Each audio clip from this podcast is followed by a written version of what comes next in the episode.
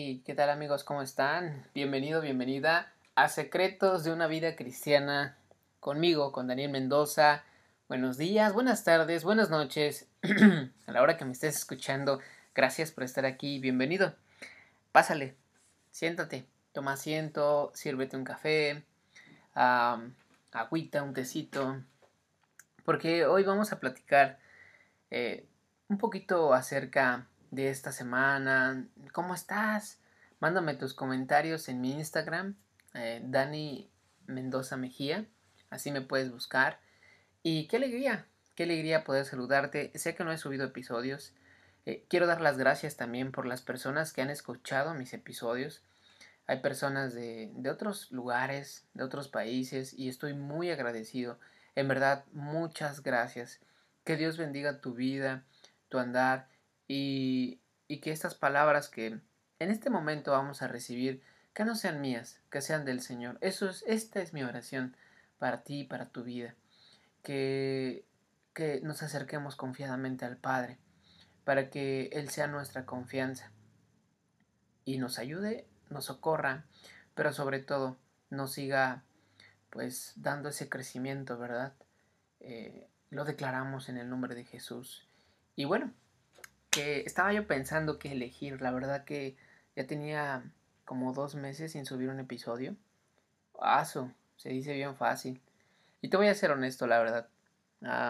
hay veces, eh, tengo 26 años. Ah, no soy, como les había contado, no soy hijo de pastor. No nací en una familia cristiana que conocieran del Evangelio. No, no tuve esa bendición, ¿verdad? Y eso, quieras o no, pues sí, sí, sí, sí, sí con... O sea, sí repercute en algo. Gracias a, al Señor que pues mi familia ha empezado a conocer de, Él mismo, ¿verdad? Gracias que me ha utilizado para acercarlos más. Y estoy muy contento, de verdad. Sin embargo, pues sí, no, no es como que mi mamá me, me diga, ¿no? Oye, ya leíste la Biblia, ¿cómo vas en tus oraciones? ¿Estás ayunando? Eh, mi papá pues menos, entonces si te soy honesto, la verdad que me ha costado trabajo. De repente digo, pues ya sabes, ¿no? Hay veces que no digo malas palabras, pero a veces mi actitud eh, con la gente eh, no ha sido la correcta y pues se han molestado y, y creo que tienen razón. Yo creo que eso también contrista al Espíritu, al Espíritu Santo. Y eso me aleja un poco de quizá por mi falta de inexperiencia, claro. Pero tomé la decisión, estaba yo leyendo ah, un estado y pues hablaba de Salmo 42. Y me gustaría leértelo. Salmo 42, ¿tienes tu Biblia? Ve por ella. Acompáñame, vamos a leer Salmo 42. ¿Ya estás listo? Eh, yo la tengo eh, en la nueva versión internacional. Dice así. ¿Cuál siervo jadeante en busca del agua? Así te busca, oh Dios, todo mi ser. Tengo sed de Dios, del Dios de la vida. ¿Cuándo podré presentarme ante Dios? Mis lágrimas son mi pan de día y de noche mientras me echan en cara a todas horas, ¿dónde está tu Dios? Verso 4. Recuerdo esto y me deshago en llanto. Yo solía ir con la multitud y la conducía a la casa de Dios. Entre voces de alegría y acciones de gracias, hacíamos gran celebración. Y esto fue lo que me hizo como que reaccionar ¿Me entiendes? Verso 5. ¿Por qué voy a quitarme? ¿Por qué me voy a angustiar? En Dios pondré mi esperanza y todavía lo alabaré. Él, Él es mi Salvador y mi Dios. Él es nuestro Salvador, nuestra esperanza. Hay un proverbio, eh, Proverbio 3:26, y dice así en la versión Reina Valera. porque Jehová será tu confianza, y él preservará tu pie de quedar preso. De esto mismo, pues quiero platicarte. Eh, muchas veces podemos llegar a pensar que hemos perdido la confianza, eh, esa certeza de sentirnos hijos o hijas de Dios, de sentir que quizá no merecemos, que quizá otros sí merecen, pero yo, yo no merezco. Y quiero desmentir este mito. Sabemos que Jesucristo nos vino a romper el velo y llevarnos delante de la presencia de Dios. Además, con su muerte, y no solamente el hecho de que Él murió por ti y por mí, sino que nos dejó al Espíritu Santo, al Espíritu de verdad, que Él es nuestro ayudador, nuestro consolador. Y más aparte que tenemos un abogado para con el Padre. Estaba yo escuchando un episodio de Jesiah Hansel, un varón que admiro mucho y eh, lo sigo y trato de, alimentarme de él cada día y sobre todo cada día que puedo, ¿verdad? Eh, hablaba acerca de, de esta idea de que cuando tú y yo nos acercamos a la presencia del Padre, pues creemos que es Daniel quien se acerca en mi caso, ¿verdad? O pon tu nombre, o quizá tú te presentas eh, y Dios te ve. Pero Él no nos ve. Él decía esto. Él, él ve la sangre de Jesús en ti.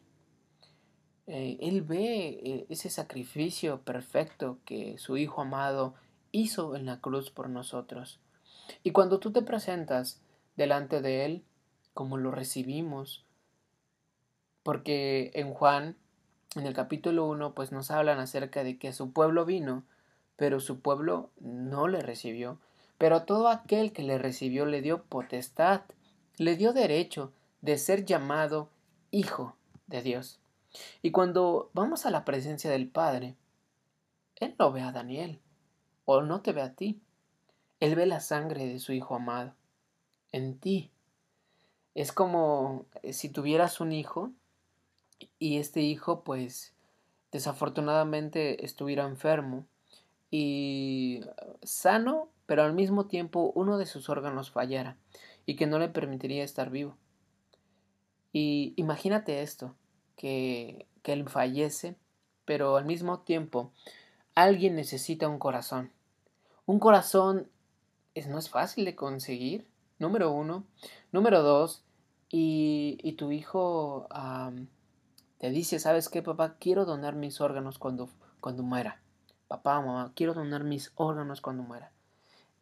Y se hace la voluntad de él. Eh, en el mismo día que muere, alguien tiene un accidente y necesitan ese corazón. Y hacen los estudios y perfectamente coinciden. Es como si fuera una coincidencia. O diosidencia. Y hacen la operación tu hijo muere, fallece, pero su corazón se queda en la otra persona. Y he leído historias donde, eh, historias eh, libros donde mencionan este tipo de cosas, ¿no? Pareciera ciencia ficción, pero no, es más normal de lo que nos imaginamos. Y en estas historias relatan que, que el padre o la madre o el familiar van a ver a la persona que recibió el corazón de su hijo. Su hijo ya murió, ya no está, pero su corazón está en la otra persona. Y ellos, ellos, ellos no ven a esa persona, sino ven el corazón, el corazón de su hijo, la visión, los sentimientos, el alma de él, impregnados de manera científica y sobrenatural también en la vida de esta nueva persona, que gracias al corazón del hijo de ellos, vive y respira. Ellos, ellos no ven a su, ellos no ven a él, ven a su hijo. Y Dios también.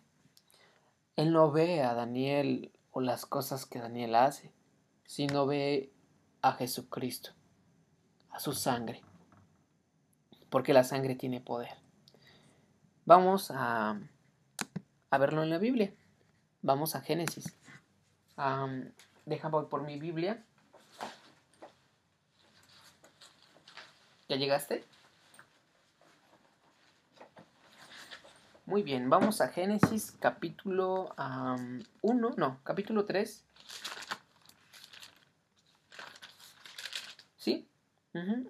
No, capítulo 4, perdón. Y dice esto. Recordamos que pues Caín y Abel son hijos de Adán. Que Caín pues presentó un, ah, una ofrenda. Pero no, no la mejor, sino lo último.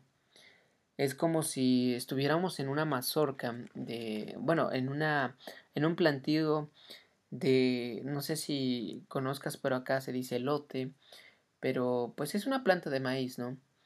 Eh, y, y el fruto de esa planta, pues es, es eso, el maíz, la mazorca, aquí en México así le llamamos. Pero ah, imagínate llevar solo las hojas secas cuando el fruto pues es la mazorca. Como que no... como que no das lo mejor, ¿no? E incluso Dios mismo dijo ahí, em, en el capítulo, en el capítulo 4, en el verso 3 dice, y aconteció, andando el tiempo, que Caín trajo del fruto de la tierra una ofrenda a Jehová. Y Abel trajo también de los primogénitos de sus ovejas,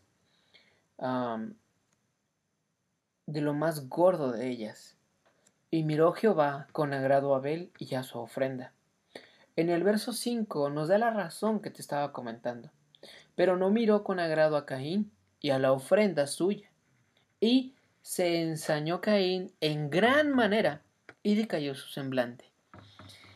Y, bueno, la comparación de estos dos o este contraste eh, nos puede dejar mucha enseñanza. Pero lo que, lo que hoy quiero platicarte es que la sangre tiene poder. La sangre nos limpia. Y la sangre desde el Antiguo Testamento, imagínate, desde el Antiguo Pacto, eh, ya estaba de alguna manera profetizando que, que la sangre iba a ser por el medio por el cual nos íbamos a acercar a la presencia del Padre. Y en el verso 6, continuamos con la historia, está bien interesante, ¿verdad? Entonces Jehová dijo a Caín, ¿por qué te has enseñado y por qué has decaído tu semblante? Si bien hicieres, ¿no serás enaltecido? Y si no hicieres bien, el pecado está a la puerta con todo esto, a ti será su deseo y tú te enseñorarás de él. Y fíjate que, que ya vamos a llegar a lo, a, lo que quiero explicarte. Pero fíjate que Dios, me, sorprende cómo es que, que Dios le dice, ¿sabes qué? ¿Hiciste bien? Es como si te dijera, no, tranquilo, hey, tranquila. Sí, te esforzaste, presentaste una ofrenda. Tranquilo, tranquila, porque el pecado está a la puerta.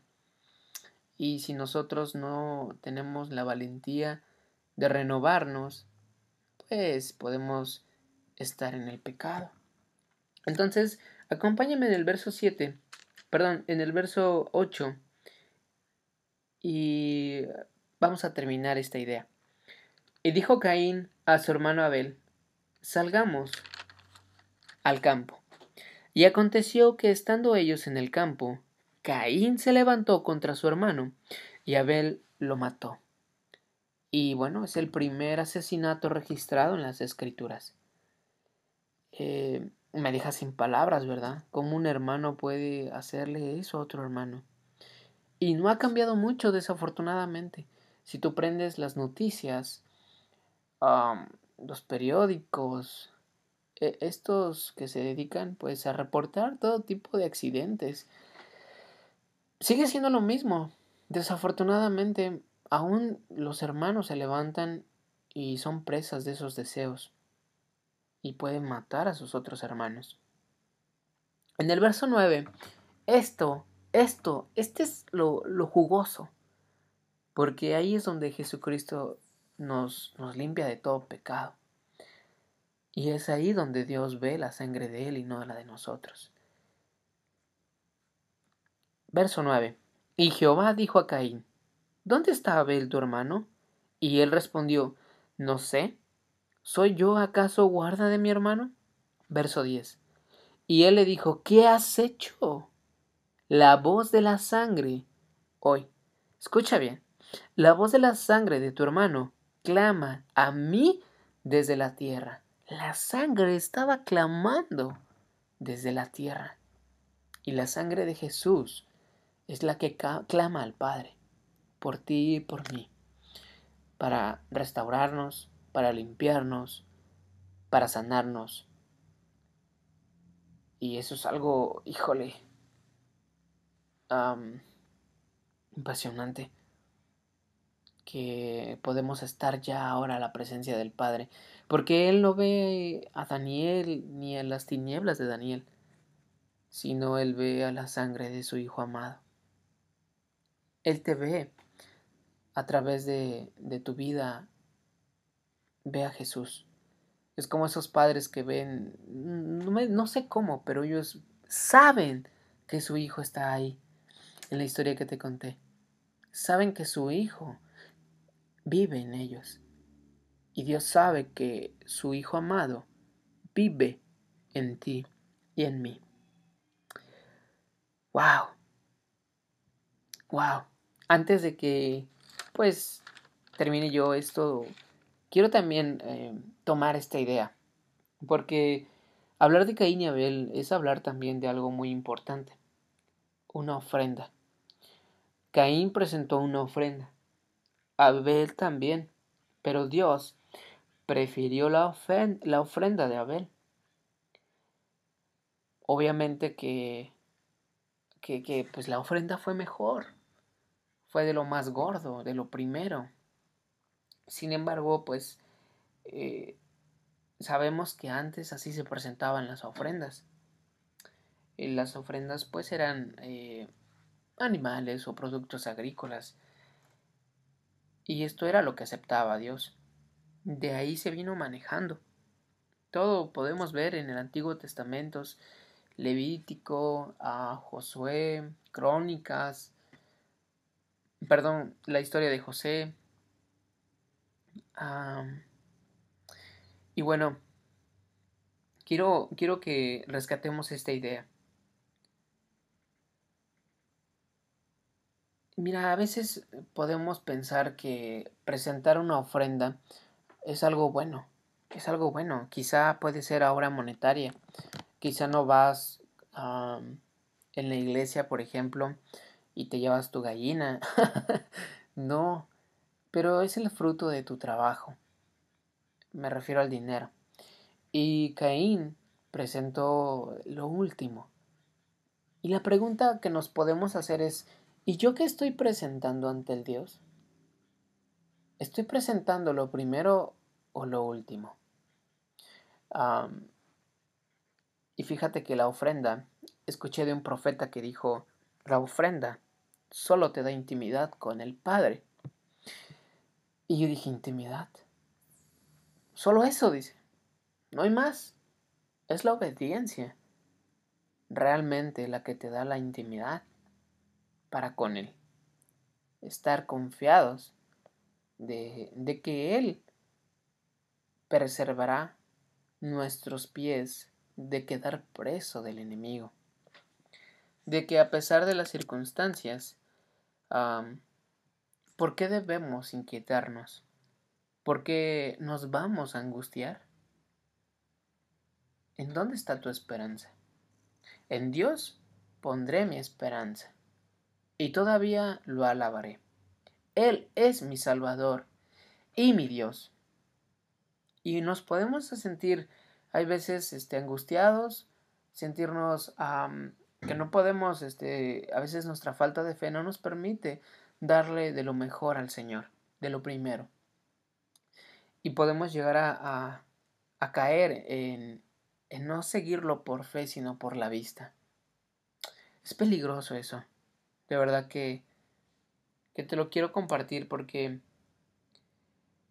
pues Caín ciertamente se disgustó muy rápido. Él, eh, cuando no marcharon bien las cosas, pues se disgustó del Señor, tanto que cayó en pecado y mató a su hermano. Eh, también quiero decirte esto, porque si te das cuenta nos habla de la actitud. Yo cuando me acercaba al Señor, la verdad no ofrendaba y no diezmaba, porque iba yo en modo... ¿cómo, lo podría decir? Iba yo en modo demandante, demandaba alimento, leche y miel demandaba. Pero pasó el tiempo, empecé a conocer de la, de la escritura y me di cuenta que, que yo no ofrendaba y no diezmaba, que no presentaba una ofrenda ante Él. Y, y hemos escuchado cantos, ¿no? Porque mi vida es la ofrenda que puedo darte. Claro, pero también me puse a pensar y digo, bueno, yo en mi iglesia no pago ni un recibo de luz, Sí puedo ver la pantalla, eh, escuchar la música, incluso tener un lugar, eh, el papel de baño, el agua. Entonces dije, creo que no, creo que no estoy bien, dije. Y empecé a, a ofrendar. Después mi compromiso lo quise llevar más allá y empecé a diezmar. No es fácil, pero ¿Por qué nos vamos a inquietar? ¿Por qué nos vamos a angustiar? ¿En dónde está nuestra esperanza? Así que, antes de terminar, quisiera que volvamos a, al Salmo 42, en el verso 8. Esta es la oración al Dios de mi vida, que de día el Señor mande su amor y de noche su canto me acompañe. Verso 9. Y le digo a Dios, a mi roca, ¿por qué me has olvidado? ¿Por qué debo andar de luto y oprimido por el enemigo? Mortal agonía me penetra hasta los huesos, ante la burla de mis adversarios, mientras me echan en cara a todas horas. ¿Dónde está tu Dios? Verso 9. ¿Por qué voy a inquietarme? ¿Por qué me voy a angustiar?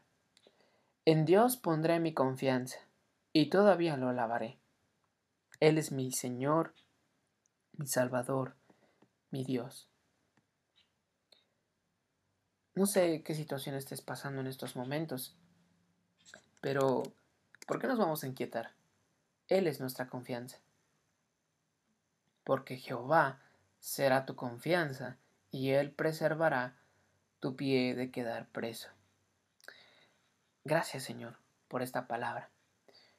La enviamos, Señor, y que tu Espíritu pueda convencerlos, pueda transformarlos y pueda llevarlos a tu presencia, Señor, con luz, entendimiento de esta palabra, Señor. Que cualquier circunstancia que estemos pasando, nos acerquemos confiadamente al trono de la gracia, Señor. Porque tú estás ahí y tú no ves, tú no ves las tinieblas de Daniel, mis tinieblas, ni tus tinieblas. Tú ves a tu Hijo amado. Gracias, Señor. Gracias, Padre. Gracias. En el nombre de Jesús. Amén. Amén. Y amén.